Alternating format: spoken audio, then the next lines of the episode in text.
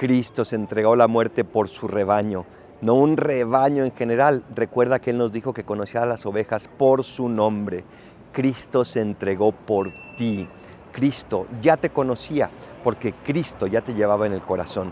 Y hoy en especial Cristo te lleva en el corazón y se sigue entregando por ti, por esos sufrimientos que experimentas, por esos dolores que estás sufriendo, por esas tristezas y angustias, por esos problemas, pero también por esas alegrías y por esas plenitudes, por esas felicidades.